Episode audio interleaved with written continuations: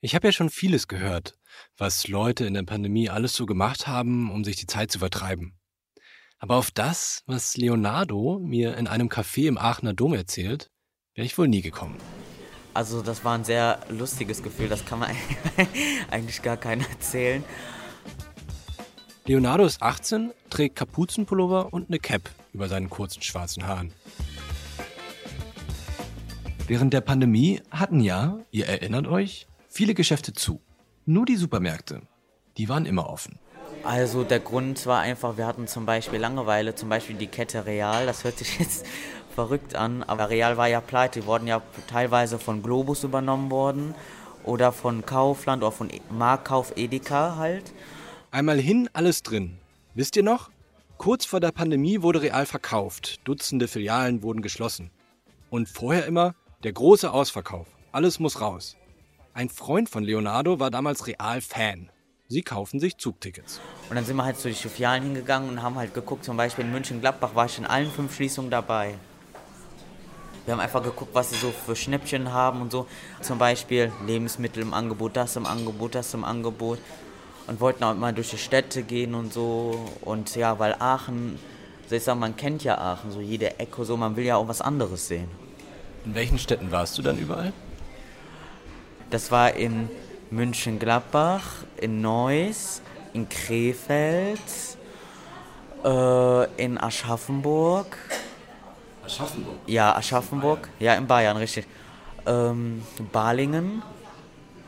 In Frankfurt war ich dabei. Okay, und äh, das, ist ja, das ist ja total lustig, finde ich. Also du bist ja, wie alt warst du da? Äh, da war ich 16. Okay, und ihr habt euch einfach in den ICE gesetzt und seid da hingefahren? Äh, ne, Egonal Express oder ICE halt haben wir super Sparpreis gekauft, Tickets für uns zwei und sind rumgefahren. Wo habt ihr übernachtet? Gar nicht, wir sind einen Tag wieder zurückgefahren. Und was hast du dann mitgebracht? Lebensmittel. Zum Beispiel, was hast du da so gekauft? So Beispiel so Chips oder halt so Gemüse oder so oder Shampoo oder so. Sowas halt. Oder Klamotten. Das heißt, du bist an einem Tag von Aachen nach Aschaffenburg gefahren und hast dir Shampoo und Gemüse gekauft. Richtig. Warum?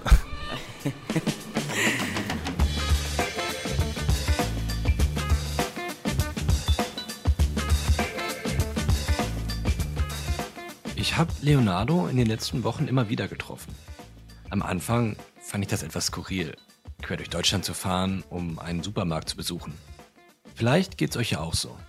Aber ihr müsst wissen, Leonardo liebt den Einzelhandel. Also Supermärkte, Geschäfte. Wirklich. Da will er später arbeiten. Weil es mir Spaß macht, mit Kunden zusammen zu sein, der Kontakt mit Kunden, Leute zu beraten, welche Produkte kann man kaufen, wie helfe ich die Leute. Das wäre schon mein Traum. Für diesen Traum hat Leonardo in den letzten Jahren acht Praktika gemacht. Was echt krass ist. Denn erstens war ja auch Corona und zweitens hat Leonardo einen Schwerbehindertenausweis. Er hat eine kognitive Beeinträchtigung. Er geht auch auf eine Förderschule. Acht Praktika. Leonardo hat so viele Praktika gemacht, da verliert er selbst manchmal den Überblick. Ah, ah doch, ich hatte ein Praktikum. Sorry, ich habe eins vergessen. Und noch so viele, dass seine Schulleiterin sogar einen Praktikumsstopp verhängt hat. Zumindest für Praktika im Einzelhandel.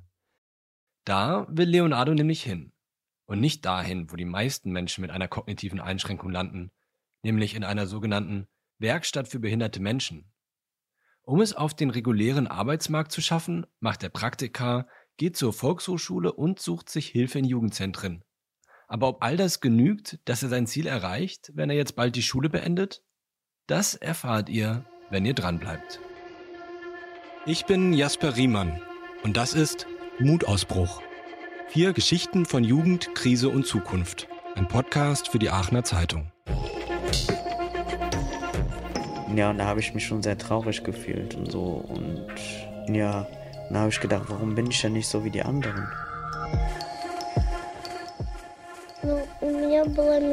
Also ich hatte mal, mal einen Traum, dass der Krieg niemals passiert. Ja. Am Anfang ja, also während der Corona-Zeit ja, habe ich es als Pause gemacht. Ja, und dann irgendwann halt so als Angewohnheit. Dann als Sucht.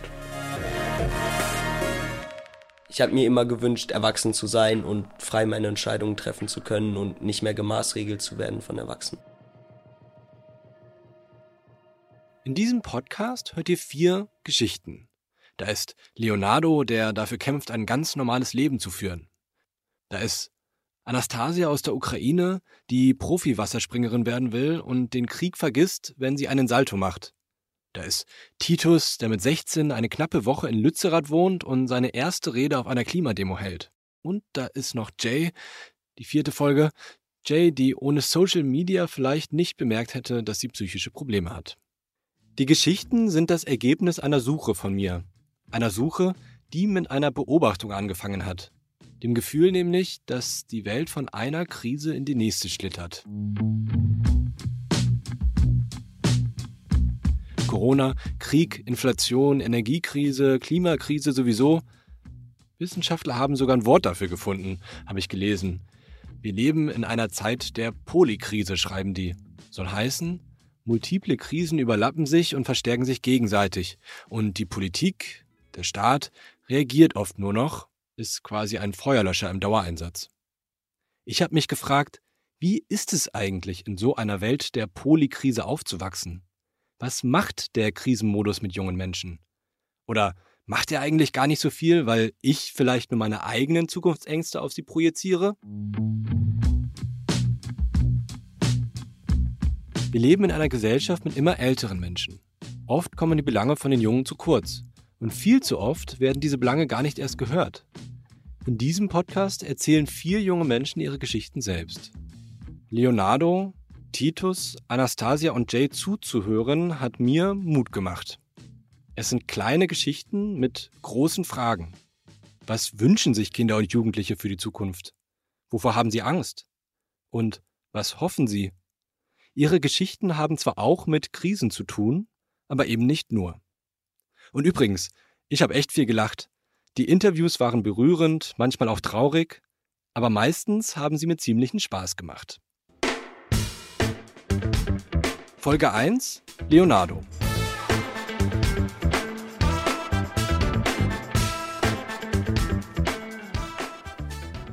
Dass Leonardo während Corona Realmärkte besucht hat, ist nicht nur eine lustige Anekdote.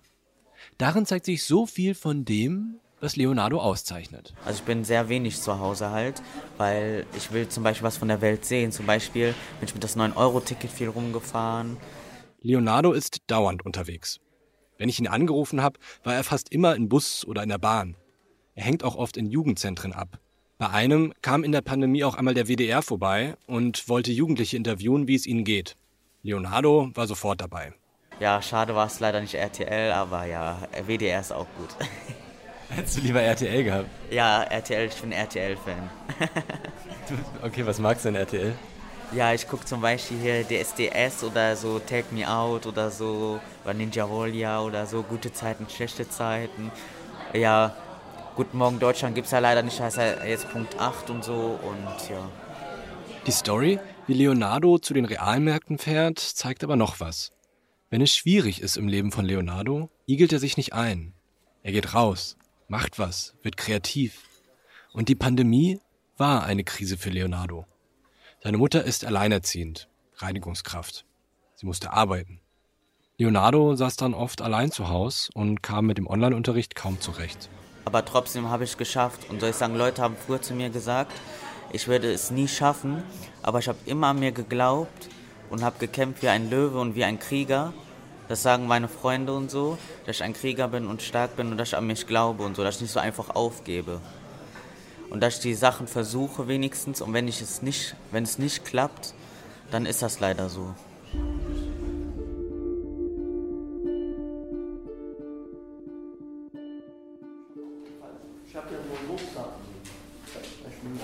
Dienstagabend in der Volkshochschule am Bushof in Aachen. Heute sind sie nur zu dritt beim Deutschkurs. Leonardo ist der Jüngste. Wie immer trägt er Cap und Kapuzenpulli, diesmal in Rot mit FC Bayern Logo. Neben ihm sitzen zwei ältere Männer an hellen Holztischen. Ich muss das erklären, ich bin die rechte Hand von der Lehrerin. Wenn was ist, ich bin der, der am längsten da ist. Die anderen sind so nah und nah. Wer zieht die Jacke aus, Bayern? Zweimal die Woche geht Leonardo abends nach der Schule zur VHS. Er hofft, dadurch bessere Chancen auf dem Arbeitsmarkt zu haben. Der Kurs ist für Erwachsene, die noch nicht richtig lesen und schreiben können. Übrigens ein Thema, das eigentlich einen eigenen Podcast verdient hätte. Und welches hast du? Charlotte, die Dozentin mit kurzen, verwuschelten weißen Haaren, beugt sich runter zu Leonardo. Auf dem Arbeitsblatt stehen mehrere Wörter untereinander. Jeweils der erste Buchstabe muss ergänzt werden. Leonardo ist gerade bei Aust. G. Nee. A. Nein, lies das noch. Du hast eben den richtigen Buchstaben gesagt, das hier. Das ist die? Sie zieht die Finger an ihrer linken Hand zusammen. Au. Was, wie sagst du hierzu? Mach mal eine. Du boxst damit. A. Faust. Ja, genau. Und das ist groß. Der, die oder das? Da Ah, die Faust. Die Faust. Ja. Mhm. Richtig, sehr gut. Leonardo ist kognitiv beeinträchtigt. Sein Grad der Behinderung ist 50, damit gilt er als schwerbehindert. 100 ist der höchste Wert. Leonardo besucht keine Regelschule wie Gymnasium, Real- oder Hauptschule, sondern eine Förderschule. Irgendwann wurde früher festgestellt, dass ich als Kind die geistige Entwicklung habe. Dass ich halt mit dem Sprechen, mit der Sprache, mit dem Lesen, mit dem Rechnen halt mehr Zeit brauche und so. Und dass ich das auf einer anderen Schule zum Beispiel nicht geschafft hätte. Seitdem ist vor allem sein Sprechen deutlicher geworden. Jetzt ist es so. Leonardos Klassenlehrerin hat mir gesagt, dass sein Lernniveau ungefähr dem eines Viert- oder Fünftklässlers entspricht. Leonardo sagt, und da widersprechen seine Lehrerin und Schulleiterin dann, er werde auf seiner Schule nicht genug gefördert und deswegen gehe er zur VHS. Ich hoffe, ich kann gucken, dass ich das verbessern kann oder zu vermeiden kann. Also meine Vermutung bleibt, dass das so ein Teil bleibt. Nicht mehr so ganz, wie es jetzt ist, sondern so halb. Vor kurzem hat die Uniklinik ein Gutachten erstellt. Das bescheinigt Leonardo weiter eine deutliche Einschränkung. Gleichzeitig kann er manche Dinge auch richtig gut. Einigen von euch fällt das wahrscheinlich selbst auf, wie zugewandt, empathisch, zuverlässig er ist, wie ambitioniert. Früher, da war ich halt etwas jünger, war ich so ungefähr so zwölf. Dann haben die gesagt, oh, der hat einen Schwerbehinderten aus, der ist ja behindert und so, das B und so. Und dann haben die gesagt, du bist ja bi, äh, du bist ja behindert und behindert und so. Ja, und da habe ich mich schon sehr traurig gefühlt und so. Und ja, und da habe ich gedacht, warum bin ich denn nicht so wie die anderen?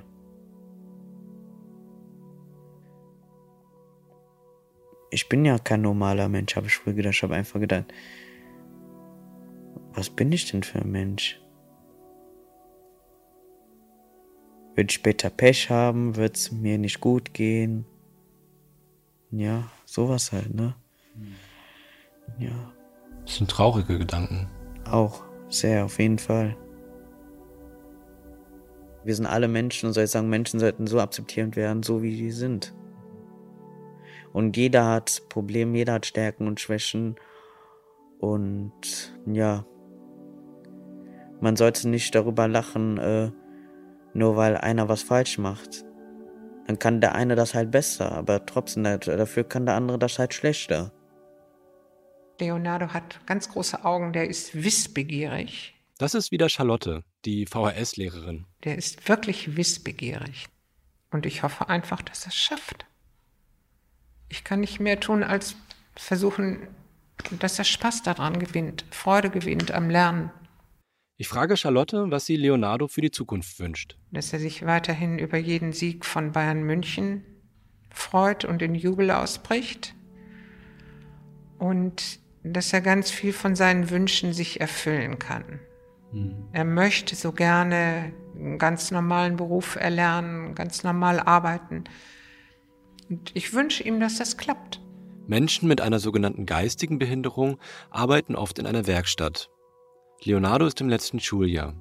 Wer von einer Förderschule kommt, hat keinen Abschluss und hat es daher oft schwer, einen Job auf dem regulären Arbeitsmarkt zu finden. Leonardo will trotzdem nicht in die Werkstatt. Also es gefällt mir halt nicht. Natürlich sind da viele halt aus meiner Schule, die halt äh, alle dahin gehen und so. Aber trotzdem, mir macht es jetzt nicht Spaß, jeden Tag Prospekte einzupacken oder so. Und da von 10 nach 8 bis äh, 15.45 Uhr zu arbeiten. Ich unterhalte mich lieber mit Leuten und berate die Leute. Und deswegen ist es halt gerne der Einzelhandel. An dieser Stelle sollte ich vielleicht kurz erklären, was eine Werkstatt eigentlich genau ist. Werkstätten sind gedacht als Schutzräume, in denen Menschen mit Behinderungen arbeiten und gefördert werden können. Die Menschen übernehmen oft auch Auftragsarbeiten für Unternehmen. Eigentlich sollen die Werkstätten ihre Mitarbeitenden für den ersten Arbeitsmarkt qualifizieren. Doch nur in den wenigsten Fällen klappt das. Meist bleiben die Menschen ihr gesamtes Berufsleben dort. Um dieses ganze System gibt es seit Jahren eine Riesendebatte. Da geht es um den sehr geringen Lohn zum Beispiel oder um die Frage, ob Werkstätten Teilhabe fördern oder eigentlich eher verhindern. Aber es geht auch um Arbeitgeber, die immer noch Vorurteile haben, wenn sie das Wort Behinderung hören, und um eine Gesellschaft, in der zwar dauernd von Inklusion geredet wird, die aber selten gelebt wird. Für Leonardos Geschichte sind im Grunde drei Dinge wichtig. Erstens, der typische Weg, vor allem für Menschen mit einer sogenannten geistigen Behinderung, ist immer noch in eine Werkstatt zu gehen. Zweitens, in den ersten Arbeitsmarkt reinzukommen und da auch zu bleiben, ist ziemlich selten. Und drittens, für Leonardo wäre eine Werkstatt die sichere Option, aber er wusste schon früh, da will er nicht hin. Deswegen hat er in den letzten Jahren wie wild ein Praktikum nach dem anderen gemacht. Praktikum 1, der Kindergarten.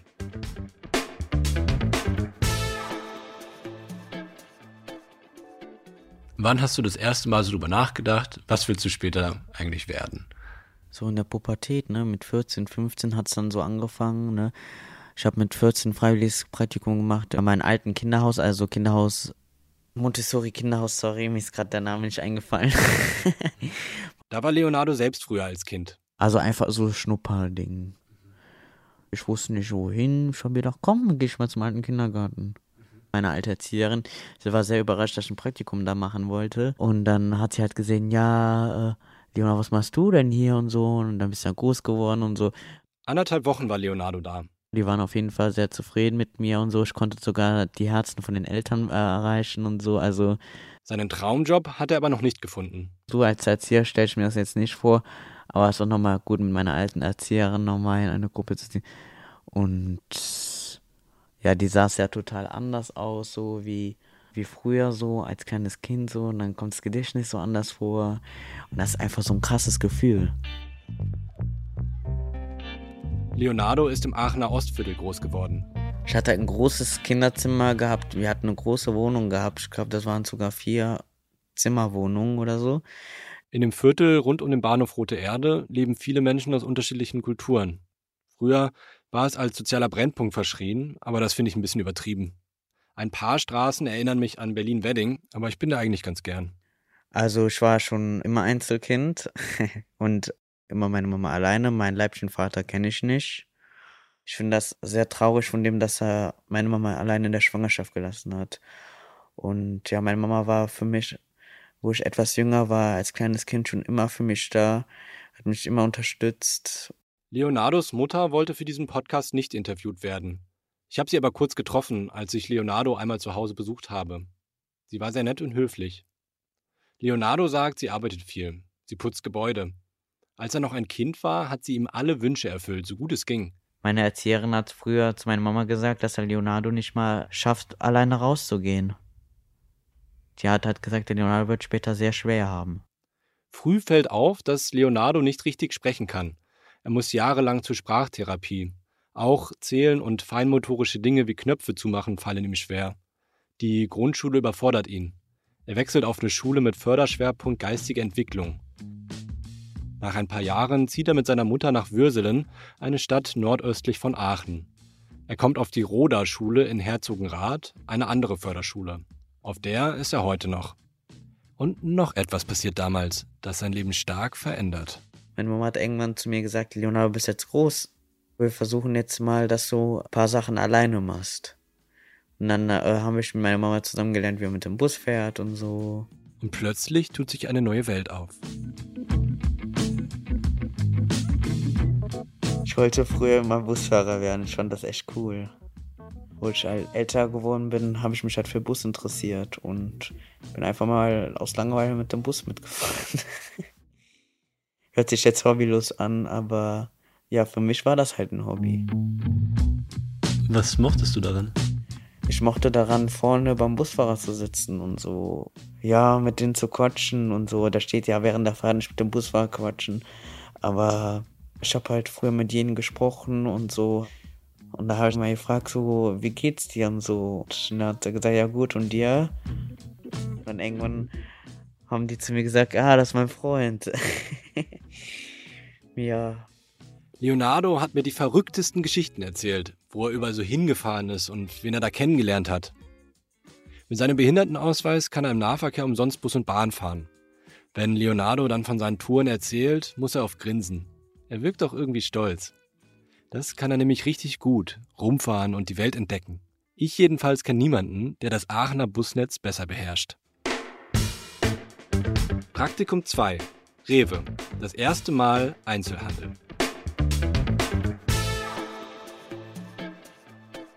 Mit 16 kommt Leonardo in die Berufspraxisstufe seiner Schule. Das sind die letzten drei Schuljahre. Und da habe ich zu meiner Lehrerin gesagt, ich möchte in den Einzelhandel. Wie kamst du dazu? Ich wollte es mir mal angucken. So. Ich habe gesehen, wie so Leute Regale reinräumen. So. Ich habe gesagt, das ist doch cool und mega und so. Andere werden ja bestimmt sagen, oder wie ihr es sagen würdet, ja, das ist so langweilig oder so. Aber ich fand das mega. Leonardo erzählt, wie er sich bei allen möglichen Läden erkundigt hat, ob er ein Schülerpraktikum machen kann. C&A Düren, hier DM, Rossmann, Deichmann, Taco, Kick. Was gab's da noch? Edeka, ja. Lidl. Davon klappt aber erstmal nichts. Das lag wohl nicht nur, aber vor allem auch an Corona. Die Pandemie war zu dem Zeitpunkt nämlich schon voll im Gange und viele Betriebe und auch die Schule fanden Praktika bei hohen Corona-Zahlen und Kontaktbeschränkungen dann doch nicht so eine super Idee, erinnert sich Leonardo. Lockdown hat mir viel kaputt gemacht. Ich wollte eigentlich schon alles viel, viel früher gemacht haben, aber ja, Corona. Der, der immer so gern in der Weltgeschichte rumfährt, ist plötzlich zu Hause eingesperrt. Und das sogar länger als andere in seinem Alter. Die Förderschulen für geistige Entwicklung und die für körperlich-motorische Entwicklung waren in NRW im ersten Lockdown drei Wochen länger zu als andere Schulen. Da musste halt meine Mutter arbeiten und da habe ich mich halt sehr einsam gefühlt, sehr alleine. Die Pandemie war ja ohnehin für alle eine Herausforderung, aber für Menschen mit Behinderung noch mal mehr. Das hat mir auch Helga Roos gesagt. Sie ist Vorsitzende der Aachener Initiative Gemeinsam Leben, Gemeinsam Lernen. Sie berät Eltern und setzt sich für mehr Inklusion ein. Würden Sie denn sagen, dass Menschen mit Behinderung während der Pandemie vergessen worden sind? Ich würde nicht vergessen sagen, ich würde geopfert sagen. Was die Politik gesagt hat, wir schließen jetzt Schulen, um die Ausbreitung des Virus zu bremsen, werfe ich Ihnen nicht vor. Aber dass man dann sagt, die Förderschulen schließen länger als die anderen Schulen, das finde ich nicht richtig. Das NRW-Schulministerium hat mir auf Anfrage geschrieben, Schülern auf Förderschulen für geistige bzw. körperlich-motorische Entwicklung sei es wegen ihrer Einschränkung oft schwer gefallen, Maske zu tragen oder Abstandsregeln einzuhalten. Für Unterricht und Fahrdienste sollten daher Schutzkittel oder Handschuhe organisiert werden. Und weil sowas länger dauert, längere Schulschließungen. Wobei Schließung von mir eigentlich nicht ganz richtig gesagt ist. Unterricht gab es ja weiterhin, halt digital und später zum Teil auch in Präsenz. Nur hat das an Förderschulen eben oft nicht gut funktioniert und für Leonardo auch gar nicht. Meine Mutter wusste zum Beispiel manchmal Sachen auch nicht so, äh, wie die so funktionieren und so, und dann waren wir halt beide unsicher. Leonardo sagt, dass er mit seiner neuen Klassenlehrerin nicht gut zurechtgekommen ist. Die hat mir aber gesagt, dass sie auf ihn zugegangen ist, ihn im Wechselunterricht von zu Hause per Video zugeschaltet hat und ihm Tagespläne erstellt hat. Aber Leonardo wollte nicht, sagt sie. Selbst einfachste Aufgaben habe er nicht gemacht. Am Ende kam Leonardo in die Notbetreuung. Wie es genau war, kann ich nicht auflösen. Manchmal erinnert sich Leonardo sehr genau. Manchmal geht aber auch was durcheinander. Mir scheint aber klar, in der Schule lief's nicht für Leonardo. Er wollte da eigentlich immer lieber woanders sein. An einem Ort, der damals auch im Notbetrieb war. Heute, als Leonardo ihn mir zeigt, ist wieder viel los. Okay, also wir stehen jetzt gerade vor der OT Josephshaus. Vor der OT Josephshaus beim Haupteingang. OT steht für offene Tür. So heißen die Einrichtungen, in denen Kinder und Jugendliche abhängen, spielen und mit Sozialarbeitern quatschen können. Träger sind oft die Kirchen.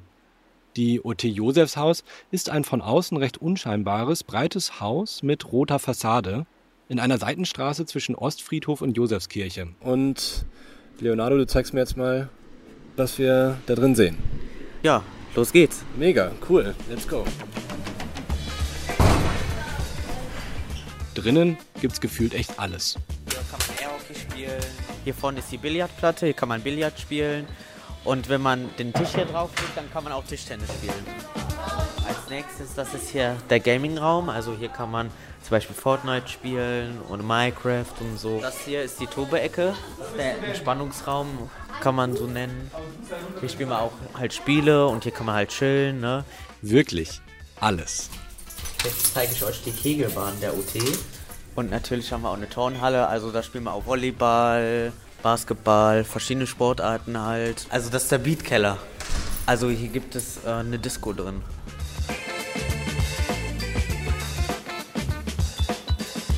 Ja, das hier ist halt wie mein zweites Zuhause halt, auf Deutsch gesagt. Also hier gehe ich halt immer nach der Schule hin, verbringe ich gerne meine Zeit.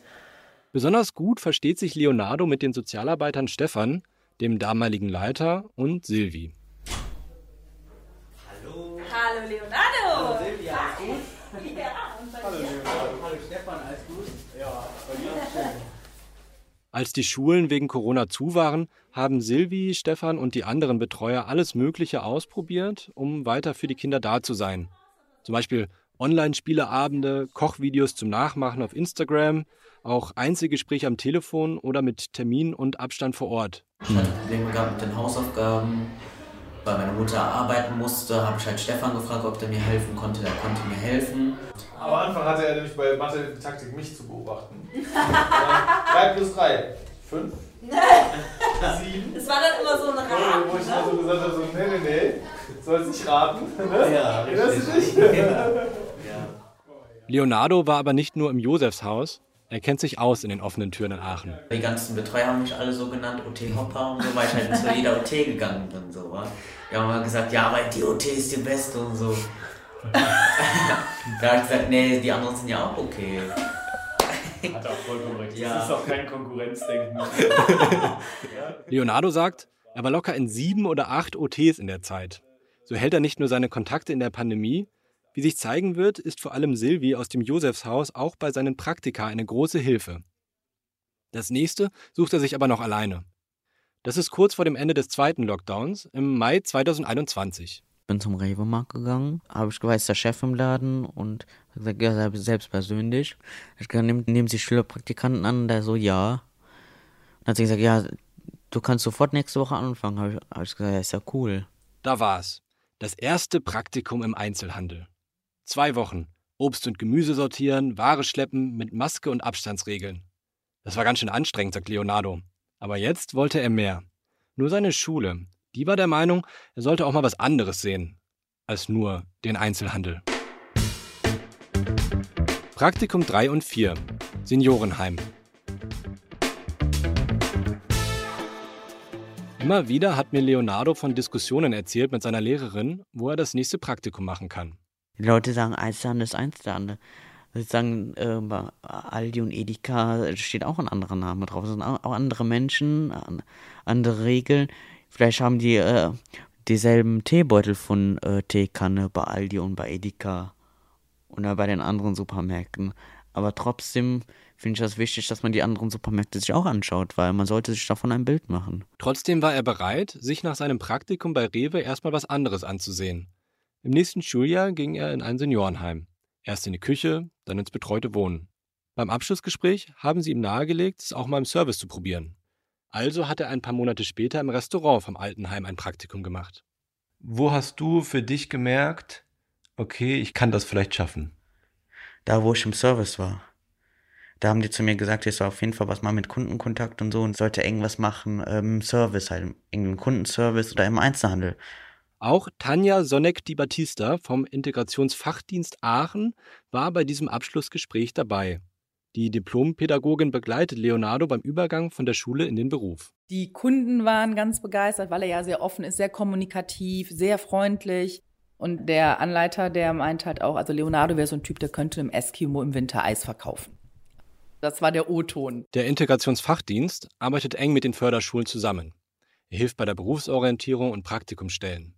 Die Mitarbeitenden kommen zu Abschlussgesprächen, auch um mögliche Joboptionen zu diskutieren. Und das hat ihn unheimlich gefreut, weil das ja eigentlich auch das ist, was Leonardo von Anfang an machen wollte. Also er hat sich selber immer in diesem Bereich gesehen, gerade im Bereich Verkauf. Das Praktikum im Altenheim war zwar nicht Leonardos erste Wahl, aber es hat ihm gefallen und ihn in seinen Interessen bestärkt. Jetzt ist er umso motivierter. Praktikum 5. DM. Nach dem super Feedback vom Altenheim hat Leonardo Feuer gefangen, sucht jetzt immer weiter nach Praktika. Hilfe kriegt er da von Silvi aus dem Josefshaus. Wie oft saßen wir schon im Büro und haben was gemacht? Bewerbung geschrieben. Richtig. Praktikum. Ja. Der Leonardo ist einer derjenigen, der die meisten Praktika gemacht hat hier. Na? Eine der Bewerbungen ging letzten Sommer raus. Diesmal an DM. Warum wolltest du, nachdem du beim Seniorenheim warst, zu DM? Ja, ich wollte in den Drogeriemarkt. Warum? Ich wusste halt nicht, wohin soll es hingehen, was soll es sein. Ja, und dann habe ich gedacht, komm, geh ich mal zu DM. Ich habe bei DM so wenig Herren gesehen. habe ich gedacht, komm, ich versuche das mal. Und ja, und dann habe ich gesagt, meine Mama ist ja gerne bei DM und so. Weil sie kauft ja gerne diese Balea-Produkte da ein und so. Das Praktikum läuft gut. Die waren da auch sehr zufrieden mit mir, sehr pünktlich. Ich habe halt viele Fragen gestellt. Die hatten auch nie so Praktikanten gehabt, die so viele Fragen gestellt haben. Ich habe auch jeden Mitarbeiter dann gefragt, äh, warum ist das so, warum ist das das und das und das. Ja, warum ist bei jedem DM der Boden gleich? Warum habt ihr nicht diese Marke da, aber bei Rossmann gibt's diese Marke und warum ist das da und warum ist das da? Manches hat ihn aber auch überfordert, zum Beispiel beim Einräumen der Ware. Zum Beispiel hier mit den ganzen Medikamenten, Vitamin C, Vitamin D und so, da hatte ich keine Ahnung von. Und da habe ich auf jeden Fall sehr viel Hilfe gebraucht. Oder was war der Unterschied unter Shampoos und Duschgels? Ja, da habe ich gedacht, das ist doch alles gleich. Und ich gesagt, nee, das ist doch nicht gleich, das ist anders. Trotzdem, Drogerie kann er sich jetzt grundsätzlich vorstellen, auch wenn manches noch schwer ist. Ganz anders läuft es dann bei seinem nächsten Praktikum, ein halbes Jahr nach DM. Praktikum 6. New Yorker. Nach Supermarkt und Drogerie will sich Leonardo jetzt die Modebranche ansehen. Er probiert es bei New Yorker in Aachen. Das war nicht meins. Also ich habe mich ja nicht wohl gefühlt. Ich habe das Praktikum auch sofort abgebrochen. Ich hab, war da nur zwei, drei Tage. Und auf einmal ist da der große Zweifel. Was, wenn das doch nicht klappt? Wenn das doch zu schwierig ist auf dem Arbeitsmarkt und er in den geschützten Räumen einer Werkstatt besser aufgehoben wäre? Das Praktikum bei New Yorker war auf jeden Fall anstrengend und schwierig. Der Lager war furchtbar, also. Was genau? Also das mit dem Lager aufzuräumen und so, also es war schon so viele Klamotten, habe ich noch nie gesehen. Aber locker 10.000 Klamotten. Was war schwierig? Also es war schwierig, aber man musste die wieder runternehmen, dann musste man die wieder falten und so, und dann hat das schon einen halben Tag gekostet. So, ich hab, ich war allein und habe alleine 200 T-Shirts gefalten und danach kam erst eine Kollegin. Hm. Das du hast dich einsam gefühlt beim Praktikum. Richtig. Die T-Shirts bekommt er nicht so gefaltet, wie es sein sollte. Jacken auf Kleiderbügel aufziehen klappt auch nicht so richtig. Auf Aufräumen und Putzen hat er keine Lust. Und mit Kolleginnen und Kollegen kommt er auch nicht gut klar, erinnert er sich. Und habe dann nach drei Tagen zu der Chefin gesagt, ich muss das Praktikum beenden. Und dann hat sie gesagt, ja, okay. Für Leonardo ist diese Erfahrung ein Tiefpunkt. Weil ich hatte mich halt total gefreut gehabt darauf. Und und dann haben halt meine Lehrer aus meiner Schule gesagt, ja, vielleicht ist es ja doch in die Behindertenwerkstatt zu gehen. Ich frage Leonardo, was er ihnen geantwortet hat. Nee, erstmal nix und dann habe ich innerlich gesagt, ja, aber man könnte es ja schaffen, man muss ja nur an sich selbst glauben. Aber die äh, denken halt dann, es wäre schwer, schwierig halt und so und ja, und sagen dann eher doch, geh in die Behindertenwerkstatt. Weil die ist ja, vielleicht meinten sie es gut oder so. Die machen sich ja bestimmt Sorgen und so. Leonardo sagt, dass auch seine Mutter das mit der Werkstatt gar keine so schlechte Idee fand. Er sollte aber selbst entscheiden und sie würde ihn dann unterstützen. Und dann habe ich mich wieder gerade bekommen und so. Dann habe ich halt mit Silvi öfters gesprochen aus der Theosas Haus und mit Stefan. Und wir haben halt auch mal zu Silvi gesagt, ja, Silvi, du wirst dein Abitur nicht schaffen. Und die hat es geschafft und sie ist jetzt Sozialarbeiterin im Josefs Haus. Mit Silvi setzt er sich hin und schreibt noch eine Bewerbung. Und typisch Leonardo, drei Monate später hat er sein nächstes Praktikum in der Tasche. Es könnte das sein, das seine berufliche Zukunft am meisten beeinflusst. Praktikum 7. Rossmann. Also du hast ja dann die Erfahrung gemacht, okay, Textil ist nicht das Richtige. Richtig, aber ich möchte in den Drogeriemarkt bleiben, gehen wir zu Rossmann. Leonardo sucht sich nicht irgendeinen Rossmann aus, sondern die Filiale, die er schon aus seiner Kindheit kennt. In Würseln. Da wohnt er mittlerweile nicht mehr. Seine Mutter hat seit letztem Jahr einen Freund. Sie sind zu ihm nach Herzogenrath gezogen. Das ist aber nicht weit weg. Mit Silvi formuliert er ein Anschreiben, druckt es aus und läuft hin.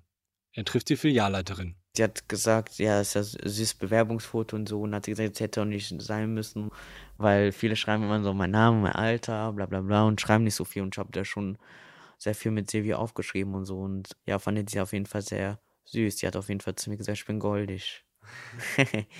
ja. Leonardo bekommt das Praktikum. Und es war echt ein tolles Gefühl, so.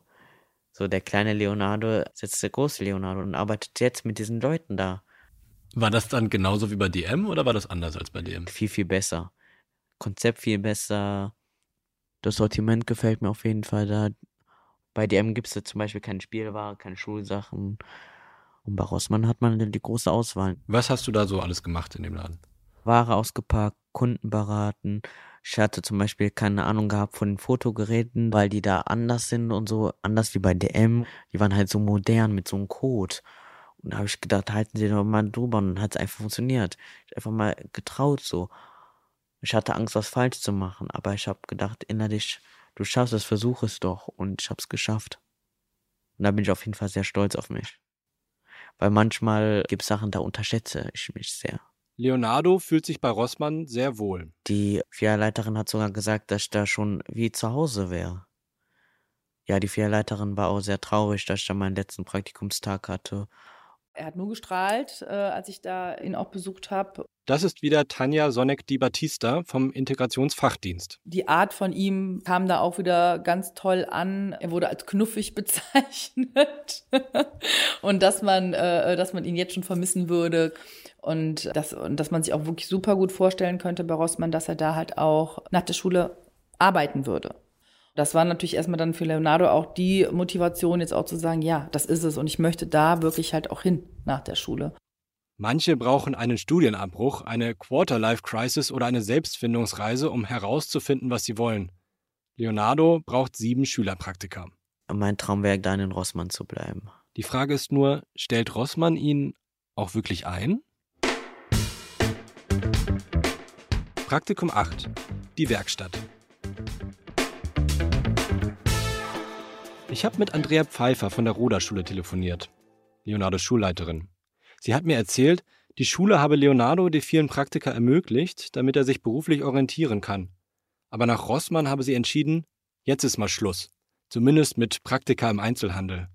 Denn er verpasse ja auch ziemlich viel Unterricht, wenn er ständig Praktika mache. Außerdem seien die irgendwann auch nicht mehr zielführend, wenn sie immer im gleichen Bereich seien. Leonardo ist mittlerweile auch Schulsprecher. Und wie soll man ein guter Schulsprecher sein, wenn man kaum in der Schule ist? Ein Praktikum muss Leonardo trotzdem noch machen. Eigentlich verlangt die Schule sogar zwei Praktika in einer Werkstatt. Eins ist wegen Corona ausgefallen. Bleibt noch eins. Leonardo hat's lange hinausgezögert. Er ist schon im letzten Halbjahr seiner Schulzeit, als er dahin muss, wo er nie hin wollte. Hi Leonardo, komm vorne rein. Na, wie geht's? Ach, gut, und dir? Moin. Leonardo wirkt müde, als ich ihn von einer Caritas-Werkstatt abhole. Die Straße davor ist voller Kleinbusse. Wie war dein Tag? Ja, es war okay. Mal gab's viel zu tun. Was habt ihr gemacht? Zum Beispiel so ein Prospekte Briefe einpacken. Also Prospekte einpacken im Umschlag. Oh, wie viele Leute sind denn hier? Ist ja Wahnsinn. Wie viele Leute seid ihr in der Werkstatt? Boah, das weiß ich nicht. Also bei mir in der Gruppe sind 50. Aber es sind halt verschiedene Leute mit Behinderung, ne? Also Leute mit Gehbehinderung, schwere Behinderung, leichte Behinderung. Aha. Ja, richtig. Das Praktikum ist jetzt nicht der Hit, was ich mir vorgestellt habe. Aber es war ja verpflichtend von der Schule aus, drei Wochen zu machen. Und ich habe die drei Wochen jetzt bald geschafft. Ja, ich habe auf jeden Fall ein paar nette Leute kennengelernt und so. Wie lange musst du noch das machen, das Praktikum? Jetzt noch zwei Tage. Morgens dann halt das Auswertungsgespräch. Ich will mir was vorstellen, hier zu arbeiten oder so. Okay. Und? Aber ich habe schon mit dem Betreuer gesprochen, aber er ist nichts für mich. Aber der Chef hat gesagt, ich bin jederzeit herzlich willkommen. Das ist ja schon mal ein gutes Feedback, oder? Ja, auf jeden Fall. Die Werkstatt ist wohl doch nicht so schlimm, wie Leonardo sich das manchmal ausgemalt hat. Seine Klassenlehrerin hat mir auch erzählt, dass es den meisten Schülern eigentlich sehr gut da gefällt. Viele entscheiden sich auch bewusst, nach der Schule dahin zu gehen. Einfach, weil sie sich da wohlfühlen. Für Leonardo ist das aber auch nach diesem Praktikum keine Option. Bei der Arbeitsagentur hat er vor ein paar Monaten einen psychologischen Test gemacht. Das Ergebnis, ein Job im Einzelhandel könnte ihm durchaus gelingen.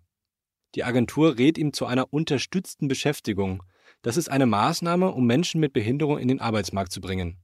Dabei unterstützen Fachkräfte die Menschen, wenn sie in einem Betrieb eingearbeitet werden. Nach im Schnitt zwei Jahren haben sie zwar keinen formalen Abschluss, aber sie können hoffen, dass der Betrieb sie übernimmt. Und nicht mal eine Woche, nachdem ich Leonardo von der Werkstatt abgeholt habe, kriege ich einen Anruf. Hallo? Hallo? Hi Leonardo. Hi, ich habe gute Nachrichten. Ich weiß jetzt, wie es nach der Schule weitergeht. Was ist passiert? Ich habe äh, heute einen Anruf bekommen und ja, steht jetzt äh, fest, ich gehe in die unterstützte Beschäftigung, also ich gehe die Maßnahmen. Wow, herzlichen Glückwunsch. Wie fühlst du dich gerade? Ja, auf jeden Fall sehr glücklich. Aus seiner Klasse sind Leonardo und ein Mädchen die einzigen, die nach der Förderschule wohl nicht direkt in eine Werkstatt gehen. Bald hat Leonardo ein erstes Gespräch in der Einrichtung, die die unterstützte Beschäftigung anbietet. Und wenn ich Glück habe, kann ich sogar schon bei Rossmann äh, anfangen dann. Und wenn das nicht funktioniert, dann helfen die mir irgendwo anders bei Rossmann zum Betrieb zu finden oder so. Auf jeden Fall kriege ich jetzt Unterstützung. Normalerweise wird am Anfang der unterstützten Beschäftigung erstmal ein Betrieb gesucht. Leonardo hat seinen aber ja schon gefunden. Es hängt natürlich von Rossmann ab, ob er in der Filiale in Würseln anfangen kann. Bald soll es dazu Gespräche geben. Die Chancen stehen aber wohl gar nicht so schlecht, wie ich gehört habe. Für Leonardo wäre es das vorläufige Ende einer langen Suche. Also, wie soll man das erklären? Das fühlt sich so an wie eine Treppestufe. So, man, man steigt je, jedes Mal eine, jeden Tag eine Treppe höher. Und irgendwann kommt man ganz hoch in den Treppenstufen an, in sein Ziel an, so auf Deutsch gesagt. Leonardos Klassenlehrerin hat mir übrigens gesagt, Leonardo hätte gar nicht acht Praktika machen müssen, um in die unterstützte Beschäftigung zu kommen. Er hat sie gemacht, weil er konnte, nicht weil er musste. Trotzdem ist sie zufrieden, wie es gelaufen ist. Sie hat auch gesagt, seine schulischen Leistungen hätten sich auch mit dem Deutschkurs an der Volkshochschule nicht wirklich verbessert. Es ist unklar, auch mir, wie viel Spielraum er tatsächlich hat, seine Behinderung zu verringern und wo er an Grenzen stößt, die er nicht überwinden kann. Ich frage mich dann, wo ist es gut zu glauben, man könne alles erreichen und wo gibt es die Gefahr von falschen Illusionen, von denen man nur enttäuscht wird? Leonardo möchte so gern ein normales Leben führen. Er erzählt zum Beispiel nicht gern, dass er auf der Roda-Schule ist. Einfach, weil auf die Schule eben Menschen mit Behinderung gehen. Mir scheint, seine ganze Anstrengung, nicht in die Werkstatt zu kommen, kann man auch als Versuch lesen, sich vom Stigma der Behinderung zu lösen, das ihn seit Kindesalter verfolgt. Und von noch etwas redet Leonardo plötzlich, in einem dieser seltenen, intimen Momente, als es darum geht, warum er das alles macht, was er macht. Plötzlich erzählt er nämlich von seiner Mutter, der, die seit Jahren Flure und Häuser putzt, damit Leonardo seine Träume verwirklichen kann. Was wird dich später in der Zukunft glücklich machen? Dass ich nicht so schnell aufgebe und dass ich daran geglaubt habe, dass aus mir was werden kann. Und dass ich halt mutig bin und, und dass ich halt so bin, so wie ich bin und dass ich mich nicht verändere wie andere Menschen. Worauf freust du dich in der Zukunft?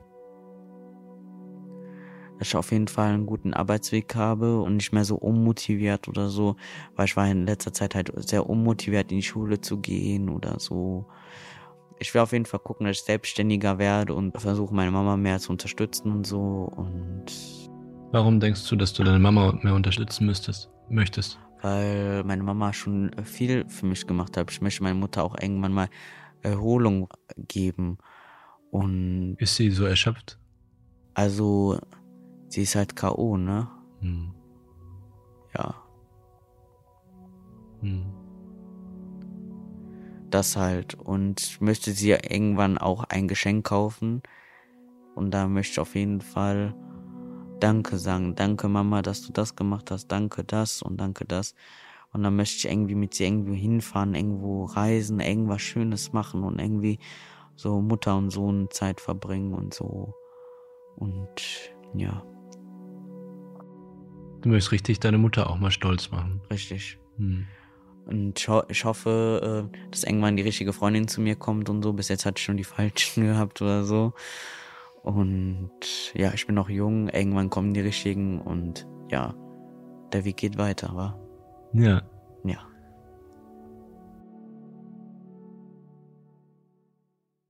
Das war die erste Folge von Mutausbruch. Vier Geschichten von Jugend, Krise und Zukunft. Ein Podcast für die Aachener Zeitung. Redaktion Amini Dries und Peter Engels.